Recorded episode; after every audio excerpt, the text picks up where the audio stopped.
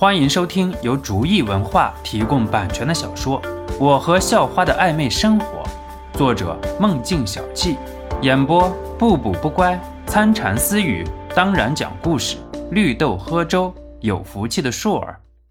第一百五十四集，在肖诺说话的时候，小刚教官在原地站住了，想听听肖诺要说什么。而这个时候，冯华飞见小刚教官没有继续向前走，也就停止了嚎叫，正在想办法怎么逃走。刚才明明是自己的优势，转瞬之间就变成了劣势。冯华飞不是傻子，自然不会在这里等着挨揍。听了肖诺的话，小四教官只是淡淡提醒道：“小心点。”小刚教官立刻就明白了什么意思。转过头，继续向着冯华飞走了过去。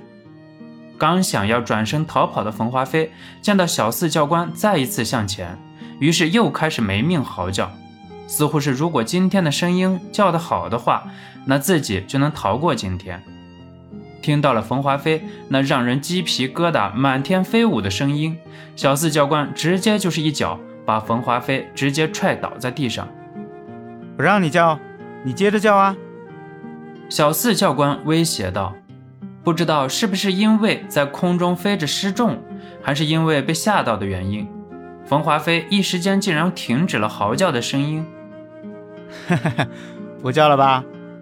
小刚教官一脸坏笑的走上前去。“你要是不叫，我家四哥心情好了，说不定你就能少挨点揍。”小刚教官摆出来的是小四教官。可是小刚教官干起活来却是十分卖力。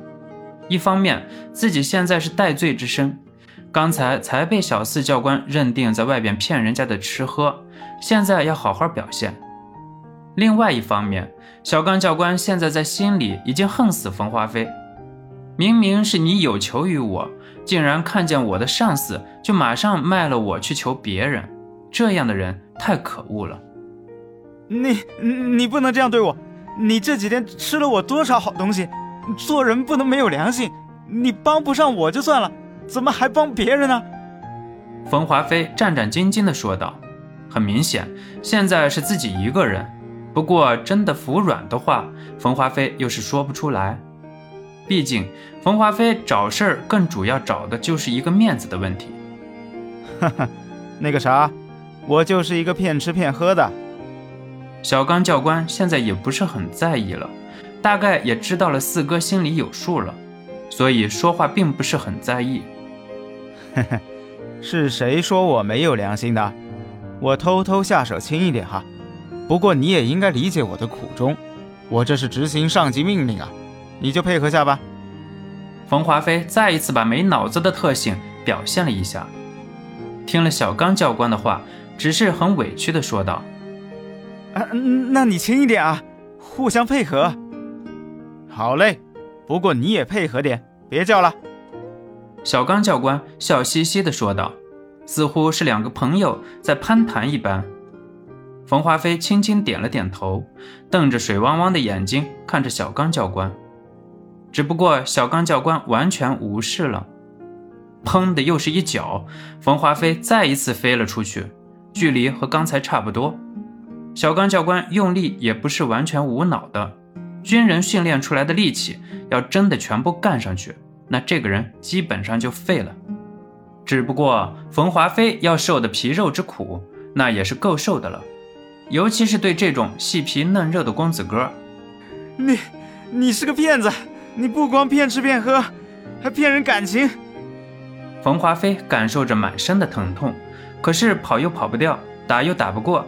冯华飞能做的只是歇斯底里的骂：“我去，我骗你感情，你没搞错吧？”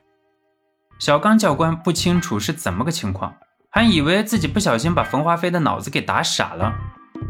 小刚啊，你能不能悠着点？这家伙是不是脑子被你打坏了？小四教官问道。小四教官才不会认为冯华飞是脑子被打坏了。只是单纯为了想要嘲讽一下冯华飞而已，而小刚教官则是真正的被吓到了。你不是说轻点打吗？冯华飞很委屈的说道。我勒个去啊！小刚教官差点咬到自己的舌头啊！这样的人竟然还能好好活到现在？那你还说你不叫呢？你不还是叫呢？而且声音更大了，这让我怎么回去交任务啊？小刚教官也是开始和冯华飞扯皮道：“哼，你再打我，我还叫，我就让你不能完成任务了。有本事你来咬我啊，咬我啊！”